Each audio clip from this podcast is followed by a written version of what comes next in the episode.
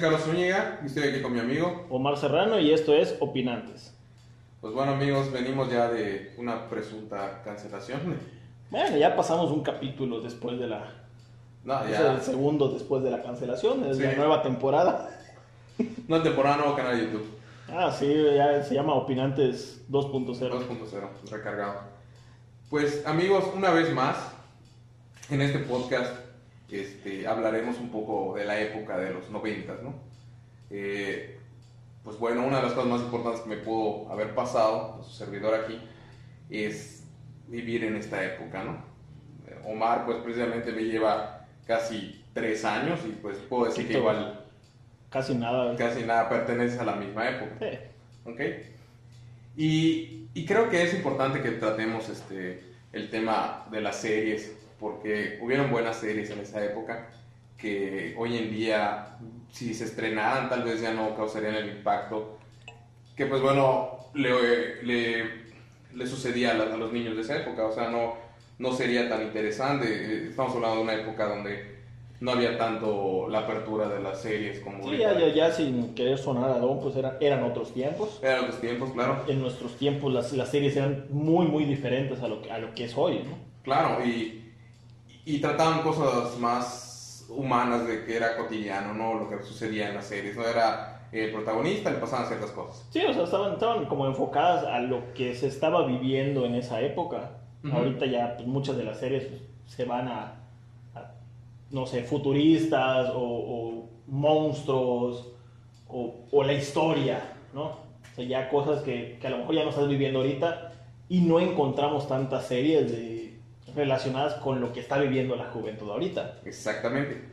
Y pues bueno, de ese tipo de problemas cotidianos que, que, pues yo les comento que a mi forma de verlo eran importantes porque trataban muchas cuestiones que quizá a otros les impactaba más de alguna manera. Eh, a mí en lo particular esta serie, o precisamente el contexto que voy a platicar más adelante, trataba de dos hermanos. Y sí, ya sé que suena un poco aburrido la premisa que estamos entrando, pero yo creo que de las mejores alegrías de la vida se encuentran las pequeñas cosas que se nos presentan durante estos primeros años de la infancia y la adolescencia. Sobre todo de que eh, para mí era este, el ver estas series y, y decir, chispas, no soy el único que me está sucediendo esto". Digo que al final de cuentas, tanto tú como yo, pues tenemos solamente un hermano. O sea, éramos solo nosotros dos. Exactamente. Y como siempre, pues antes de iniciar les decíamos que disfruten de este capítulo. Él tenía su olor favorito, su estrella favorita y su órgano interno favorito, pero lo que no tenía era una canción favorita. Y así es, amigos, hoy hablaremos de una serie clásica de Nickelodeon, cuando Nickelodeon era importante y no Cuando solo Nickelodeon era Nickelodeon. era Nickelodeon, no Nick o, o lo que es ahorita, no sé qué diablos es. Y es las aventuras de PDP, que a veces solo se conoce como PDP, donde era, como ya les comenté al inicio, era una comedia más o menos de, diferente a Friends, donde no había las risas grabadas. Era una comedia que te daba risa lo que sucedía más allá de que alguien se tuviera que reír para que tú, te causara risa, ¿no? Y estas eh, se centraban en las vivencias un poco surrealistas de, de dos hermanos, Pete este, mayor y Pete chico, quienes convivían con sus padres, amigos, enemigos y además uno que otro personaje excéntrico, que son como los, los vecinos raros del pueblo, ¿no? A ver, a ver.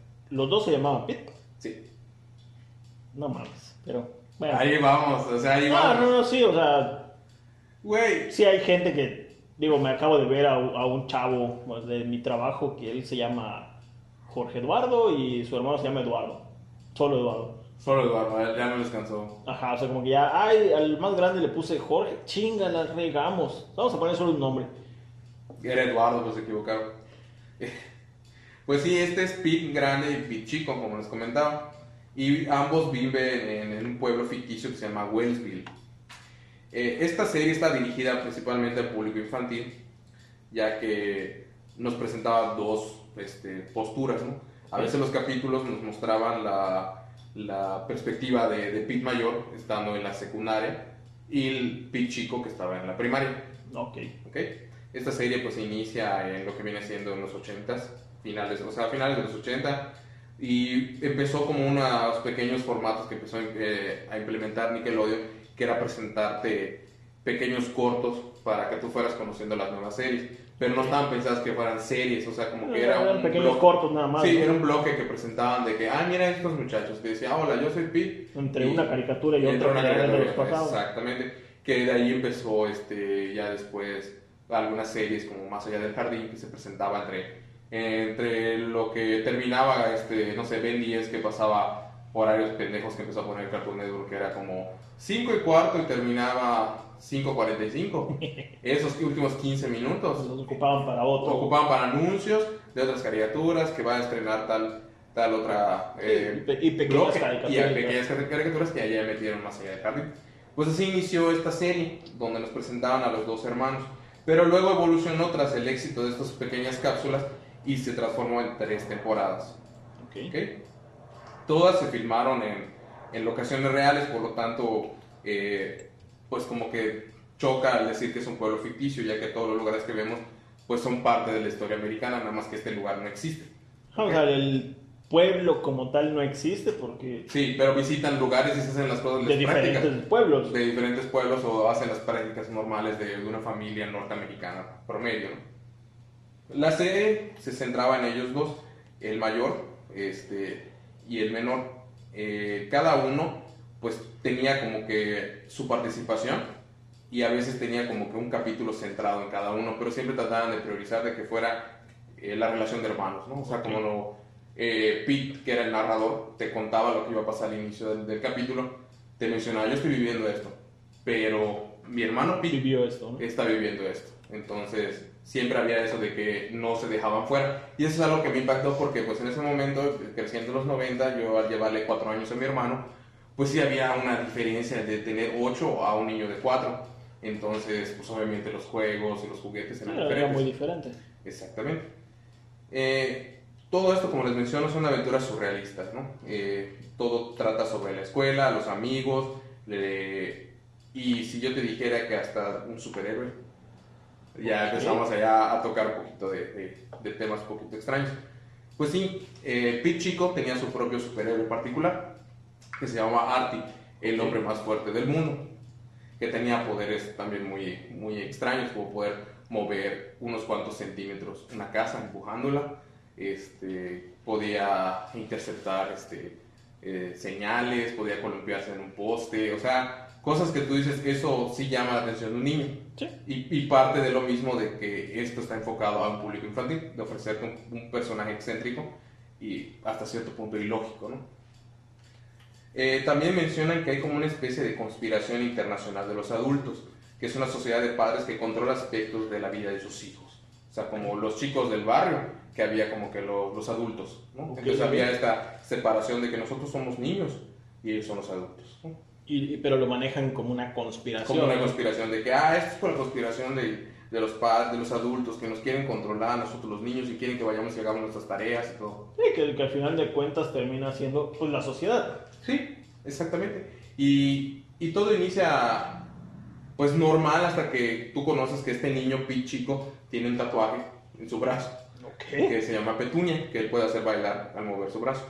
Eh, al inicio del, del- del- de la serie te, pon- te presentaban de qué iba a tratar el capítulo, iniciaba el- el- la canción de la, de la serie y te presentaba, este es papá, este es, este es mamá, esta es la placa de metal en la cabeza de mamá. Y era como un personaje, ¿no? Porque su mamá podía captar señales de radio Ok. te presentaba Pete y luego salía Pete, salía Ellen o salía Artie. Entonces te presentaban todos los personajes. Y allá como que decías, no mames, hasta su, su mamá tiene un, un personaje que es la placa de su cabeza. Pues sí, a veces tenía que ver en, en estos capítulos. Eh, obviamente, eh, la ropa y todo lo que presentaban era, veníamos de un aspecto, o vivíamos una época que era de, vestirse así más fachoso, vestirse a la época de, lo que estaba incursionando, que era el grunge, sobre todo por las ropas holgadas, ropas oscuras, chaquetas, este, pantalones holgados. El mismo Pete chico usaba muchas chaquetas y usaba este, ropas de cuadros y tenía una gorra de cuadritos. Entonces era como que su característica el niño tatuado, que Con su gorra. con su gorra que le contestaba a los adultos, ¿no? Siempre tenía así como con su visión un poquito más de contestarle al adulto y sin importarle que fuera el maestro, que fuera un vecino. ¿Qué edades tenían ellos? Eh, para estar en la primaria creo que él tenía como unos 9 o 10 y Pete mayor tenía como unos 14 o 15 O aproximadamente. sea, de 9 y 10 ya estaba tatuado. Ya estaba tatuado. Sí, fue así como que Rebeldía total. la rebeldía total.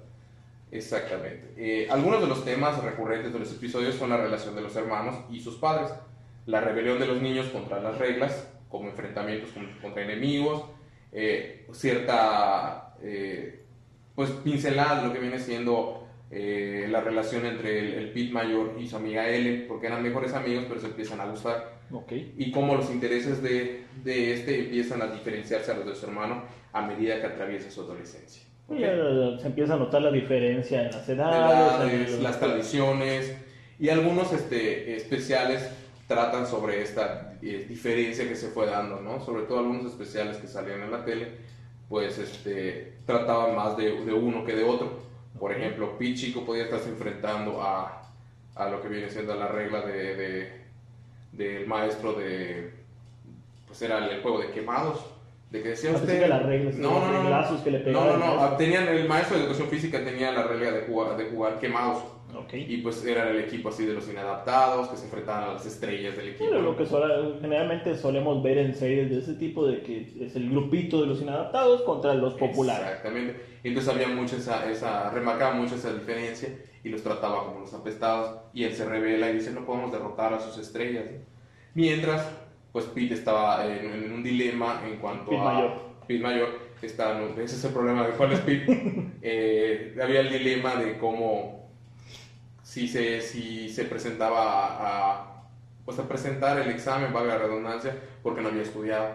Ok. ¿ok? Y ya empieza a, a decirle, no, pues es que uno este, no presentó su examen y de allá se fue a, la- a la chingada su carrera como estudiante, se salió y trabaja como el conserje y muestran hasta el conserje. ¿no? Y, y hay muchos dilemas de, de ese tipo donde son toma de decisiones que tiene que, que- que hacer un niño y toma de decisiones que hace un adolescente, ¿no? Y como a veces los problemas del adolescente parecieran más eh, cosas de niños y viceversa que lo, de, lo del chico, ¿ok? Eh, también hay una hay un especial donde ellos este, había un heladero que se llama Mr. Tasty que era como un señor que usaba una máscara de un cono de helado o sea era como que el diseño del, del, del conito, conito. del conito, y él les servía las paletas pero que hacía como que intervenía en los momentos donde tú te sentías como que más vulnerable ¿no? por ejemplo te sentías triste y algo así y llegaba el heladero y como es él te daba como un consejo y te regalaba una paleta y eso empiezan a identificar como que él siempre ha estado presente con nosotros, ¿no?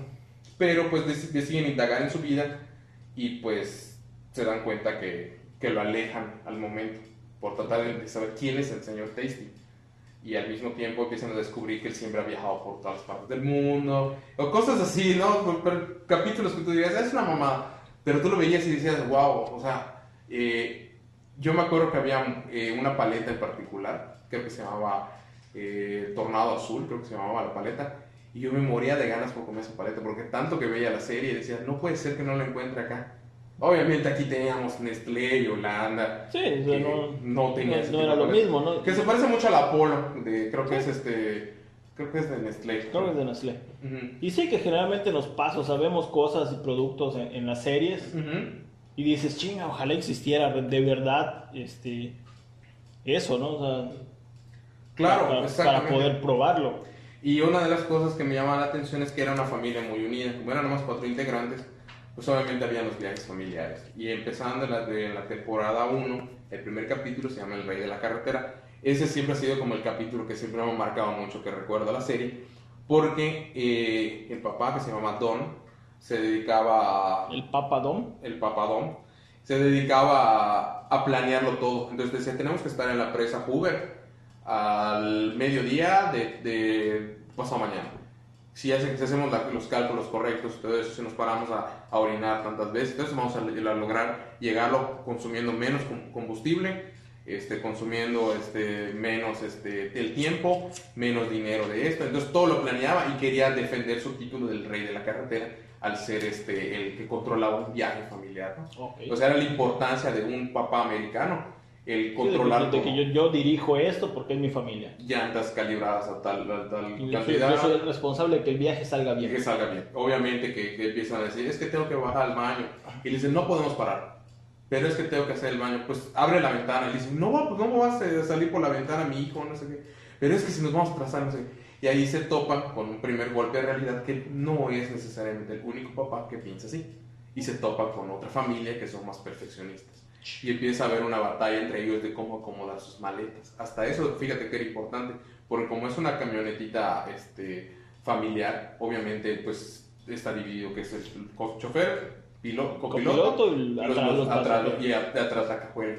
Entonces arriba llevaban todas las maletas. Entonces si tú la armabas de esta manera, tenía una altura. Entonces empiezan a competir con los, con los Con los vecinos de al lado del otro carro y empiezan a, a incrementar y ellos empiezan a subir termos, ellos empiezan a, a subir su ropa y al final terminan subiendo un muñequito de se llama Babu que es de un personaje de los, unos villanos de, de los Power Rangers, un azul que era un mono que tenía Ok.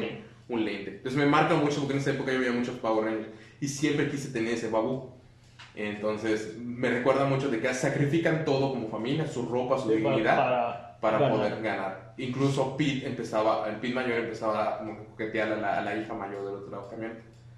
Mientras que el Pete chico le hacía caras a la niña de, de, de la otra camioneta. Y ahí ves el choque, ¿no? Que, que, que para la época era algo este, que veíamos frecuentemente en, en- en películas, en, en caricaturas, en series, de que el, el adolescente coqueteaba y el niño, por llamarlo de, de algún modo, Sí. porque ya estaba tatuado, este, peleaba con la niña de la otra familia.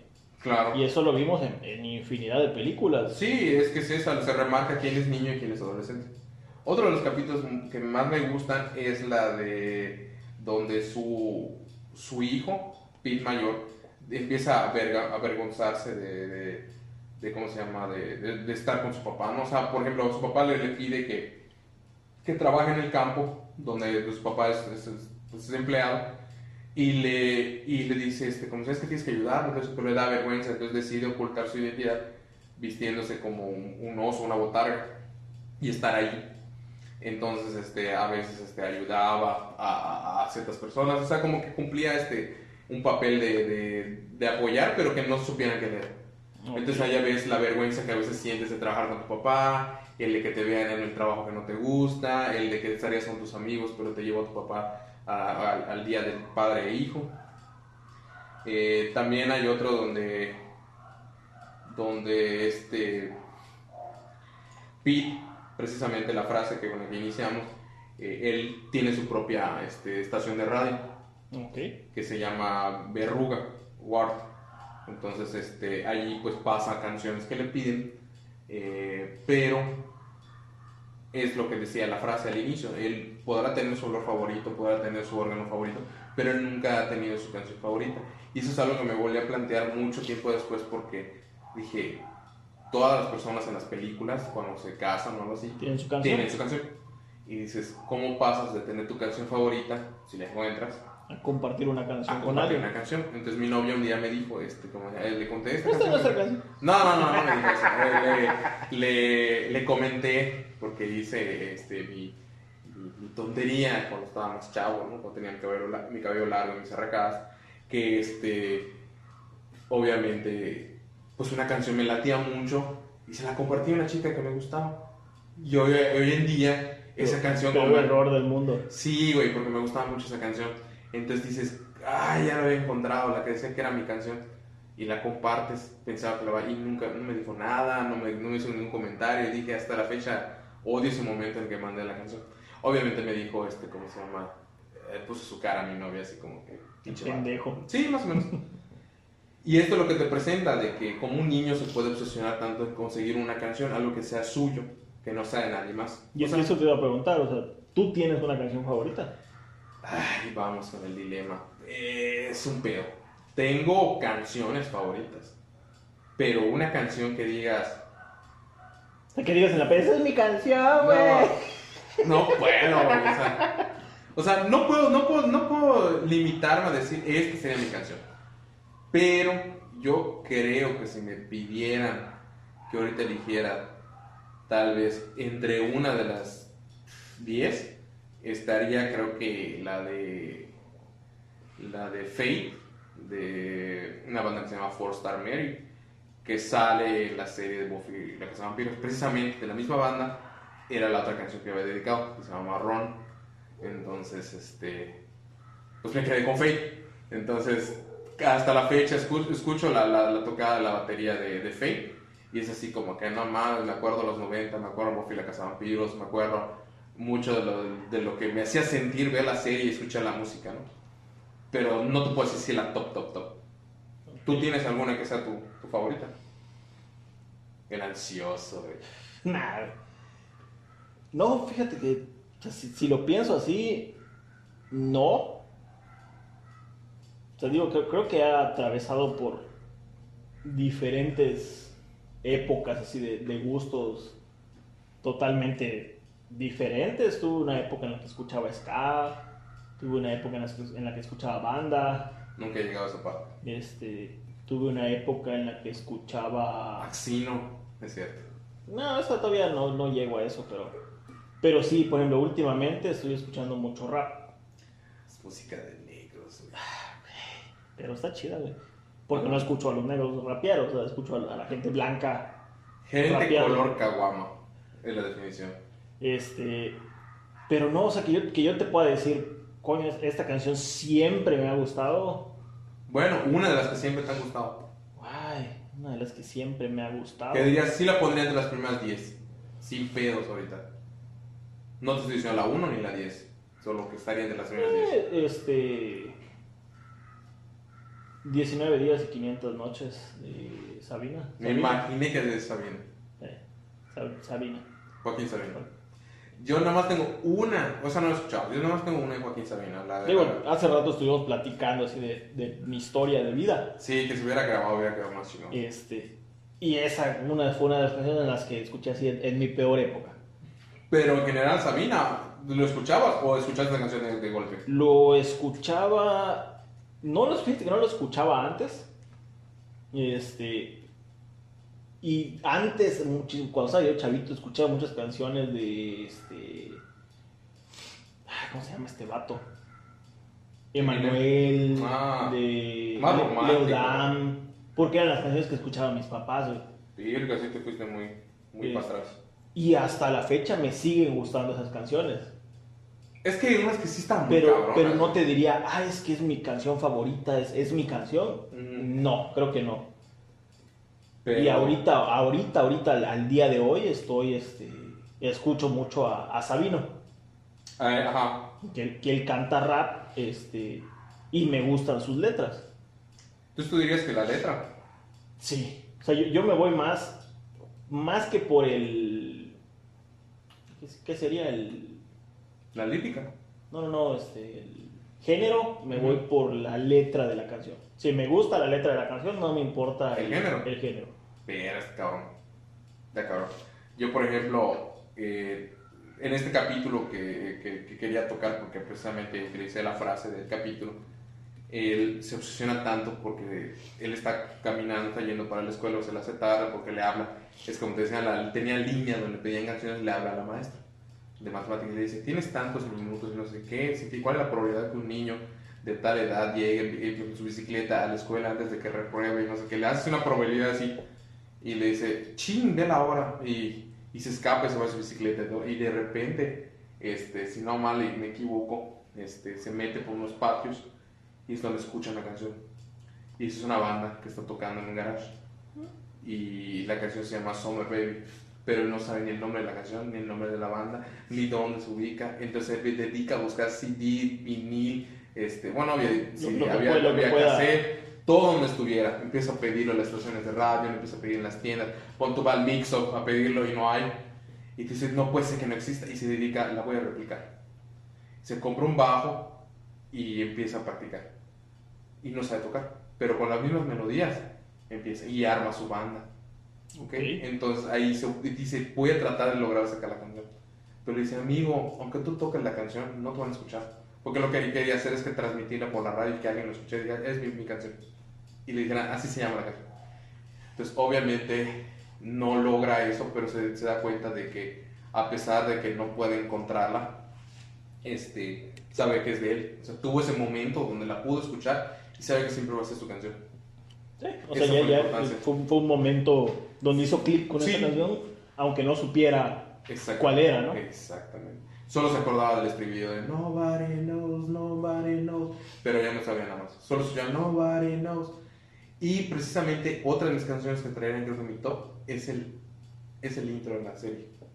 Ok. La he escuchado así infinidad de veces. También no me a decir algo así como lucha de gigante, No, en el- soldado en el- del amor, no sé, algo así, güey. No, güey. Hay una canción. Eso debería ser el, Hay el una himno de canción. todo, el Hay una canción, fíjate. Yo me obsesioné con una canción. Solo la escuché una vez camino a la facultad que me estaban llevando por mi papá una vez. Este. Puso, no me acuerdo si era 97.7, 92.1, no me acuerdo qué estación era.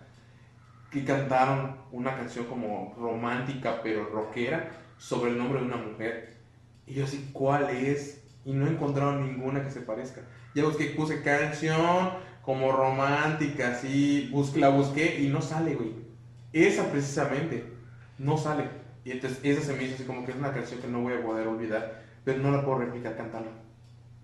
Y, to- y, to- y todo se convierte como que en la de, ¿cómo se llama? La de, la de, la de Luis Miguel, la de, la de, ¿cómo se llama? La de Isabel. ¿sí?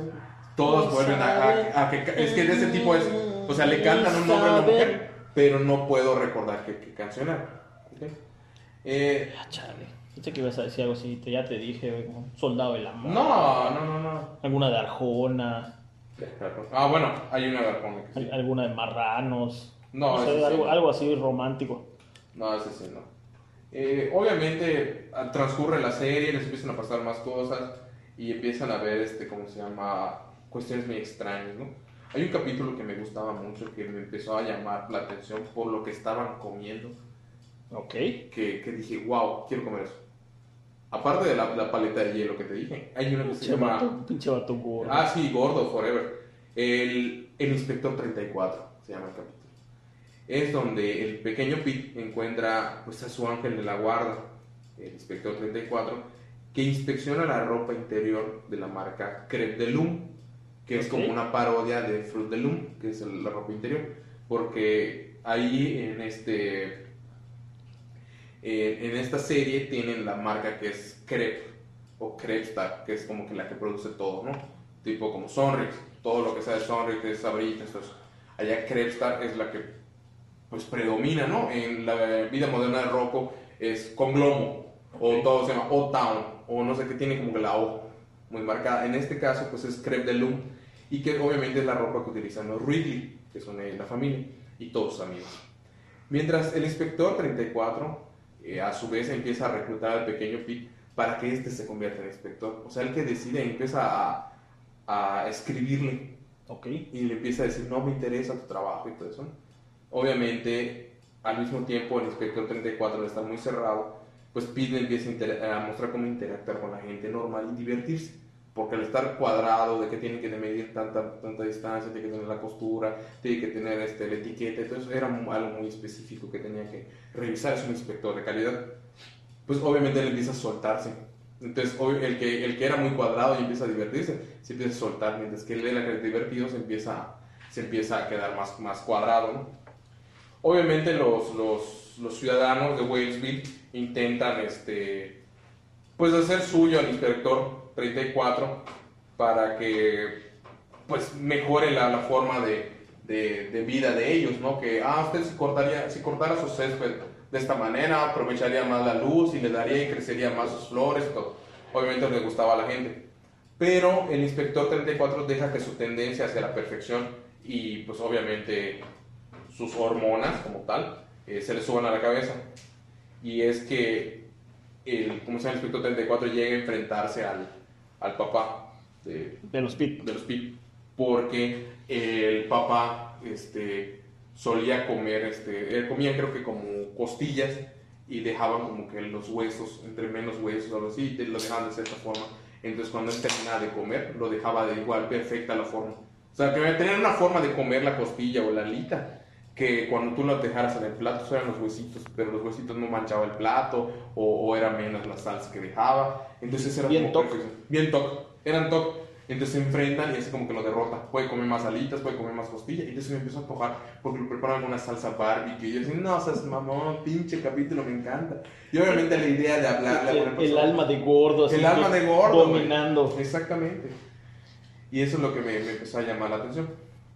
Eh, obviamente hay, hay capítulos que fueron así como que... eh, que son que te marcan un poco más que otros porque a los a los a los mismos este, personajes les les marcan ¿no? entre ellos se llama Adiós mi pequeño vikingo donde eh, llega el momento donde Artie pues empieza a perder la, la influencia de, que tenía sobre, como, el pequeño Pete, ¿no? o sea, su ayuda a Artie, el superhéroe. Entonces, este, Y, y que igual va indicando así como el, como el niño va creciendo. va ¿no? creciendo, ya no va a necesitar superhéroe. Pero esto se lo, se lo ingenian como que hay un supervillano, que es el jefe de la conspiración del Internacional de Adultos, inventa un plan para librar a los padres de Wellsville de la molestia que es Artie. ¿ok? Porque era el típico loco que andaba en pijamas, tenía un, pan, en un pants rojo y una camisa de manga larga, o sea, como de... No sé cómo decirle, que es una, es una camisa de como tipo franelita, de Ah, rayitas, ¿no? Y Y pensar que ahorita la gente le mama estar en pijama. Ah, el ¿no? mamas en pijama todo el día. Obviamente, el que. Pues el que sea este, ¿cómo se llama? Pues el que le dé la, la, la mala, este, ¿cómo se llama? Noticia, pues sería este, ¿cómo se llama? Pues el papá de, de, de Pete. O sea, él decide decir, nada, está hasta la madre, esta madre. Siempre están haciendo pendejadas. Y obviamente eh, llega un momento donde empiezan a, a cambiar a Artie. Entonces empieza a perder sus superpoderes como tal y se empieza a transformar en, el, en, el, en la persona que él era, ¿no? O sea, empieza a, a volverse, este, ¿cómo se llama? Un, un ciudadano más. Ya se deja de poner la ropa, deja de acercarse a los niños, empieza a conseguir empleo, porque le dice al papá, es que tú tienes, ya estás grande, o sea, ¿qué pedo? O sea, Ya, ya madura. ya madura, ¿no? Obviamente ese es un golpe que le da. Y él le pasa mucho a otro capítulo, que es por ejemplo el, el de Hey Arnold, cuando sale el hombre mono. El hombre mono, que era el superhéroe, este, le empieza a ayudar y luego le empiezan a cambiar este, para que deje de ser así un chavo loco. Y lo empiezan a vestir y cuando ve que, que le roban a un niño y dicen, no estuve ahí para protegerlo. O sea, me, me fui a las fiestas, este, Sí, este no soy yo, yo yo cambié para adaptarme a ustedes, pero no pero no yo soy, y mientras este niño lo pagó. Eh, pues esto, esto ocasiona que pues este pues se deprima Pete porque está perdiendo a su mejor amigo, ¿no? Que es el, su superhéroe. Y todo esto de que, de que se siente mal el papá se une a ayudar a buscar a Artie y lo regresa a, a lo que viene siendo el pueblo. eh, obviamente a, viendo que el pequeño Pete ya se está haciendo en- frente a los villanos que él siempre lo protegió. Él era Ok. su guardaespaldas, obviamente ya el niño, Sí, al ya no ya- superhéroe. Ya creciste, ahora te toca a ti enfrentarte solo a- Sí. a la realidad del mundo, ¿no? Pero fue, yo no siempre voy a estar para ti. Al no estar, el niño tuvo que desarrollar en sí sus habilidades para poder defenderse. Y ya no contar de, de- con arte. Por lo tanto, este se da cuenta Arte que él ya no es necesario. O que él sea Arte el hombre más fuerte del mundo. Su Ya- pequeño ya- ya- vikingo ajá, ya, no, ya lo, no lo necesita. necesita. Y lo que él tiene que hacer es ir a buscar a otro niño pequeño que necesite un superhéroe. ¿Ok? Que lo impulsa a crecer como, como hizo con, con, con Pete. Para, para que él pueda llegar a ese proceso de entendimiento de que en un momento vamos a dejar de ser niños. Sí, que, que es como esta idea que nos mostraron en, en Intensamente de... ah, ¿Cómo se llama este güey? Su amigo imaginario, Ah, Big Bang Big Bong. Que ya llegó un punto en el que, ¿sabes que Ya, ya no puedo ser yo. tiene que ser otra cosa. Tú cuídalo, ¿no? Exactamente. Y yo me voy con, pues en este caso, pues como superhéroe, pues yo me voy con otra persona que sí me necesite. Que lo vemos también en los padrinos mágicos. Sí. O sea, sí. cuando tú ya no lo, no lo necesitas porque ya llegaste a cierta edad o ya maduraste, pues nos vamos con otro niño que apenas está empezando y que sí lo necesita para poder afrontar pues toda la realidad del, del mundo. Claro. Y es que, por ejemplo, aquí eh, lo que te presentan en la segunda temporada es que ellos siguen creciendo. O sea, en ningún momento te dicen estos chavos son eternos como cualquier otra serie. Sí, o sea, que, que, que- que esta parte está padre porque generalmente vemos las series donde la persona tiene y tiene y tiene este, experiencias, pero no pasa de años, No sigue, sigue en la misma escuela. Eso es lo que me gusta que sea en live action. O sea, en y, en personas. esta, y en esta no, en esta es, bueno, vamos a ir creciendo junto con la serie y vamos a ir mostrándole al público este, pues esta parte, ¿no? De que Claro. cómo va cambiando el niño y el adolescente conforme va aumentando Sí. en su edad. Sí, porque este, Pete Mayor empieza a interesarse ya más por Ellen. Ok, Entonces, ya, ya, ya más las, las cuestiones románticas. Ya la ¿no? cuestión romántica, entonces Pete empieza a conocer pues niñas. No busca, pero sí empieza a Sí, llamar o sea, fúchila o cosas así. Ya, ya empieza a, a igual esta etapa en la que, bueno, ya no quiero una novia, pero ya me empiezan a interesar. Interesa- o puedo estar cerca de ellas, ¿no? Y un capítulo genial que es con el que termina la segunda temporada se llama El Día de la Enfermedad. Que dije, este es el capítulo que, que más he visto, creo. Porque eh, Pete Chico decide fingir que está intoxicado. Porque así dice, ah, yo no quiero ir a la escuela. O sea, como que no, basta de hueva el día de hoy. Entonces finge. Entonces, lo que quería hacer era, eh, pues, no, no, no y, y enfrentarse a un día cotidiano, sobre todo que estaba en una época donde, donde está entre las, el periodo de invierno y las vacaciones de primavera. O sea, como que está viniendo de ese, de ese traslape, ¿no? De, ay, qué hueva volver un día más, ¿no? De- del puente, ¿no? Algo así. Entonces quiere Quiero, extenderlo. quiero vacaciones para Quiero vacaciones. descansar de las vacaciones. Descansar en las vacaciones, exactamente. Por lo que empieza a fingir y empieza a, darse, a llevar la vida de cómo sería un niño, este, ¿cómo se llama? Viviendo en la, en la cotidianeidad de los demás adultos que pues saben que los niños están en la escuela. ¿Ok? Entonces empieza a hacer pendejadas, empieza a, a- a experimentar, se mete en su nariz un malvavisco que tenía la forma de un presidente, que era el presidente Eisenhower, y, y lo deja ahí y así anda con un, con un, con un malvavisco metido en su nariz. O sea, es- ese es mi, mi rollo, yo lo voy a meter. Y le cambia la perspectiva del mundo de cómo a veces puede ser un día de enfermedad demasiado aburrido porque la gente está haciendo sus actividades. Sí, y que, y que como niño tú dices, bueno, es que yo voy a la escuela y mis papás qué hacen. Seguro se divierten. Y piensas, bueno, es que si, me, si finjo enfermedad y me quedo en mi casa va a ser muy divertido.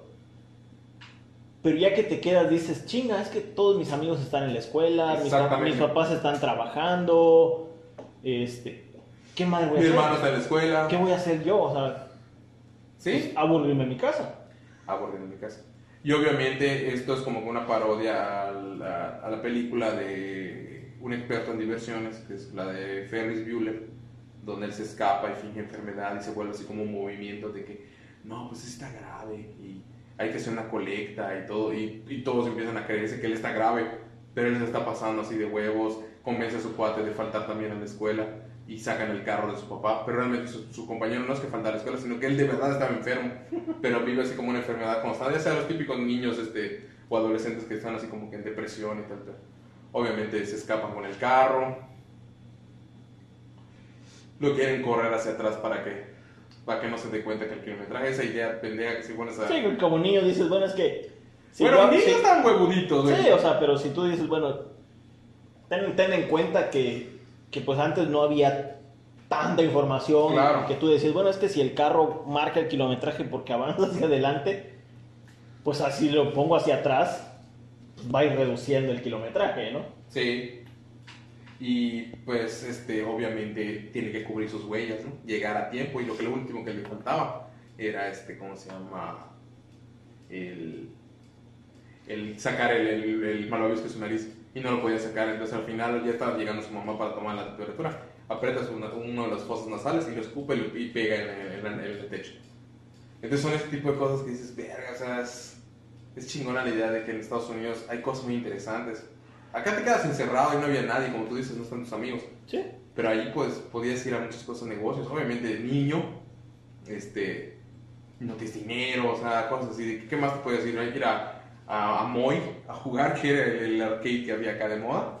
Entonces no era así como que... pues, Sí, que tampoco dinero. al final de cuentas, eh, poniéndolo en este contexto de Mérida, seguía siendo una ciudad grande. Sí, ¿qué tanto vas a desplazar? Ajá, que, que- que tú decías, bueno, es que, ¿cómo llego a, a Moy si no tengo dinero? Claro. Ahí igual venía esa, ese, bueno, me tengo que quedar en mi casa porque todo lo demás me queda lejos. Exactamente. Y finalmente, en la tercera temporada hay un capítulo muy bonito que se llama La Navidad de Pete, donde Pete, pequeño, decide prolongar la Navidad el mayor tiempo posible. Que es como que esa idea de que tienen los, los, los, los niños de que la Navidad es el mejor momento. No hay peleas, todo es diversión, hay obsequios, y decide Sí, que- llevar el que- juego así. Que al final de cuentas, digo, viéndolo desde el capítulo que hicimos del especial de Navidad y todo, este, la Navidad cuando eres niño Es muy diferente. es muy, muy diferente y la disfrutas al máximo porque es la época mágica donde, Exacto. donde va a haber reuniones familiares, diversión, juegos, juguetes.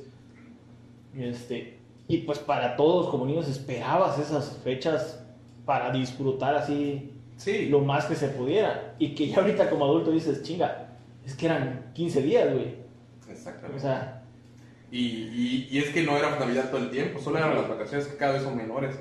Yo me acuerdo que antes nos dejaban salir para Navidad, no sé, como en la fecha que quieres, a mediados de diciembre. a mediados, ahorita puta es casi el 24 que te dejan salir, cabrón, o sea, Pues se pudiera. Puta, el 25 estás 24 vengan a clases y al mediodía ya se van a su casa. es una mamada. Como en el trabajo. como en el trabajo. Ahorita sí duele, ¿verdad, cabrón? Y obviamente tú dirías, bueno, ¿qué tanto problema puede haber? Pues tiene un enemigo más que es un basurero, que a él le encanta destruir los árboles de Navidad. Y solo está esperando en su casa.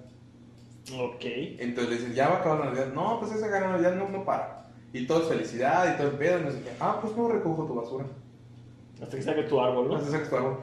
Y no voy a recoger de tus vecinos, entonces empieza a podrir, y empieza a podrir, y la, y la, y la casa se empieza a llenar de basura, de basura, de basura, de basura, de basura, porque ya eran semanas, y toda la basura empieza a apestar, y la familia se vuelve apestada, y tienen que andar con pinzas para entrar y salir, y así se tienen que ir, y luego su ropa se impregna del olor, Sí.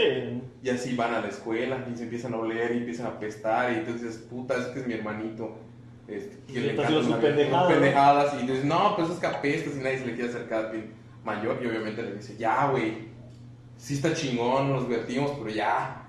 Sí, que, y que también aquí vamos a la, a la otra visión de que ya eres un adolescente, ya huevudito, Exacto. en, en el que tú ya tienes intereses por una chica y ese tipo de cosas pues terminan por alejar a la chica. Sí, Entonces ya ahí vemos el choque de, de las dos edades, de decir, oye, es que ya, esto ya se acabó, ya la pasamos bien, pero es solamente esa época.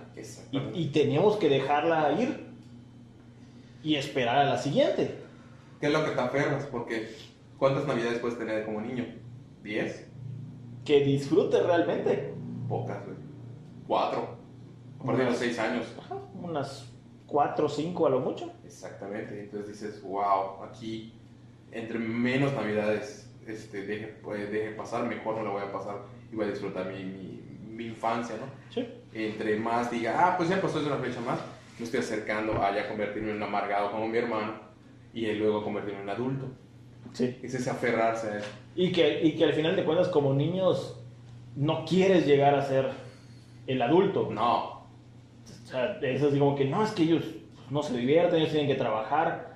Yo estoy de vacaciones, disfrutando mi Navidad, tengo regalos, el adulto ya no. Es esa lucha de decir, oye, ya crecí, pero no quiero dejar ir todo esto que tengo como niño. Sí, y es que es eso, o sea, realmente la serie te plantea muchas cosas, como te comenté en los capítulos que más, más recuerdo y me gustan. Obviamente hay más que, que la última vez que la vi esta serie, me la chuté prácticamente en inglés, porque hay un problema con la serie. La primera y la segunda temporada se salieron en DVD, ¿Sí? pero la tercera se canceló para salir en DVD, entonces no hay en DVD. Entonces todo lo puedes encontrar como que alguien tuvo el VHS y lo, Y lo grabó. lo grabó. Entonces, o sea, salió en VHS, pero nunca hubo la remasterización en DVD. Entonces pides- puedes encontrar la 1 y la 2, pero la 3 no. Entonces no puedes tener colección y no puedes tener nada, porque no vas a poder tenerla remasterizada. Y es como que algo que no ha salido a la, a la luz, ¿no? Y pues prácticamente esta es la, la visión general de, de PDP. Entonces, este, yo porque quería volver a verla, me la chuté en inglés completamente. Obviamente por lo mismo que digo, no hay subtítulos, no hay nada. Y es gente que se pone a, su- a subir los, los subtítulos Sí. en las páginas. Y que ya pues, yo subo porque a mí me gustó, pero no porque realmente vaya a salir así. Sí, igual pues obviamente pues no están sincronizados, tienes que hacer la chama tú de de que quieres verla de sincronizarlos, o sea, es mucho desmadre. Entonces dije, ah, voy a practicar una vez más mi inglés y subtítulos y así me la chuté. Y, y, pues no sé, ¿qué, ¿qué, te ha parecido hasta ahorita la, la, serie? Pues está, está muy interesante, como ya venimos este, platicando estas visiones, ¿no? De, de, mostrar, porque al final de cuentas, como me dijiste, ¿no? Viene, viene narrada por, por el, el Pit mayor. mayor. Sí. O sea, todo esto pasó desde la visión del hermano mayor. Sí. O sea, él, él nos está contando, o sea, mi hermano pasó todo esto, pero yo lo viví de tal forma. Sí, eso es lo extraño, porque él te cuenta toda la historia y aparte está viviendo parte. Sí, o sea, al final de cuentas tú eres parte y que viene pues aterrizado a la, a la vida real, que todos tenemos una versión de la historia. Exacto. Y, y, todos contamos, bueno, es que mi infancia fue así, yo hacía esto con mi hermano y me divertí y la pasé chido. Pero muchas veces desconocemos la versión de la otra persona. O sea, yo puedo decir, es que la Navidad de tal año estuvo muy chingón, pero no sé si para todos los demás que vivieron la Navidad conmigo realmente fue así de chingona. Sí, y es que acá pues obviamente se, se cuenta de que pues es un vecindario, están tus amigos y muchas veces esos amigos van a tu misma escuela, pero hay otros que se van no? y te plantean, no. no, es que estaba, había uno que era un capítulo que no mencioné, donde se empiezan a hacer su casita del árbol y empiezan con una, con una obsesión de, de poner unas monedas y que el tren le pase a la moneda y la doble. ¿Ok? Ese, ese, esa obsesión de ir a buscarlo y ese riesgo de, de que tienes que estar cerca, pero si brinca te puede dar, o sea, todos esos juegos me imagino que en esa época vivir en Estados Unidos era parte de, los, de ser niño. Acá pues obviamente era salir en bicicleta, jugar. Eh, salir a la calle a jugar con los amiguitos de, Sí. del barrio. Bueno, menos escondidas de noche, se parece el diablo. A los aluches, Los te roban. Te roba. Y, y pues nada, es todo, nada más es recordarles este, que una vez más que nos sigan este, regalando su, su- su like y compartiendo porque pues nos ayuda a, a traer nuevos temas que sé que a lo mejor mucha gente no conoce esta serie pero igual dice ah no mames los dos pelirrojos Ah, o sea, a lo mejor pues no, no, no te acuerdas de la serie como tal, pero al escuchar dices, chinga, sí la llegué a ver. ojalá la mole Iván Femato y vea esto porque él sé que le mama PDP Compárteselo, güey. Ah, etiqué- etiquétalo. no mames te mamaste cabrón Mamaste. y nada más gracias Cuando yo estaba soltero. Cuando estaba soltero. Este, bueno, había casado. Este, nada más darles gracias y pues que nos sigan eh, en nuestras redes sociales, eh, que nos, nos regalen el like, que nos comenten y que pues no, no se olviden de, de escucharnos una vez más cada viernes con un tema. Con, con esa segunda temporada Segunda temporada renovada, ya no, 2.0. no fragilidades de cristal. no sé. Este, se despide Carlos Zúñiga. Omar Serrano y esto fue Opinantes.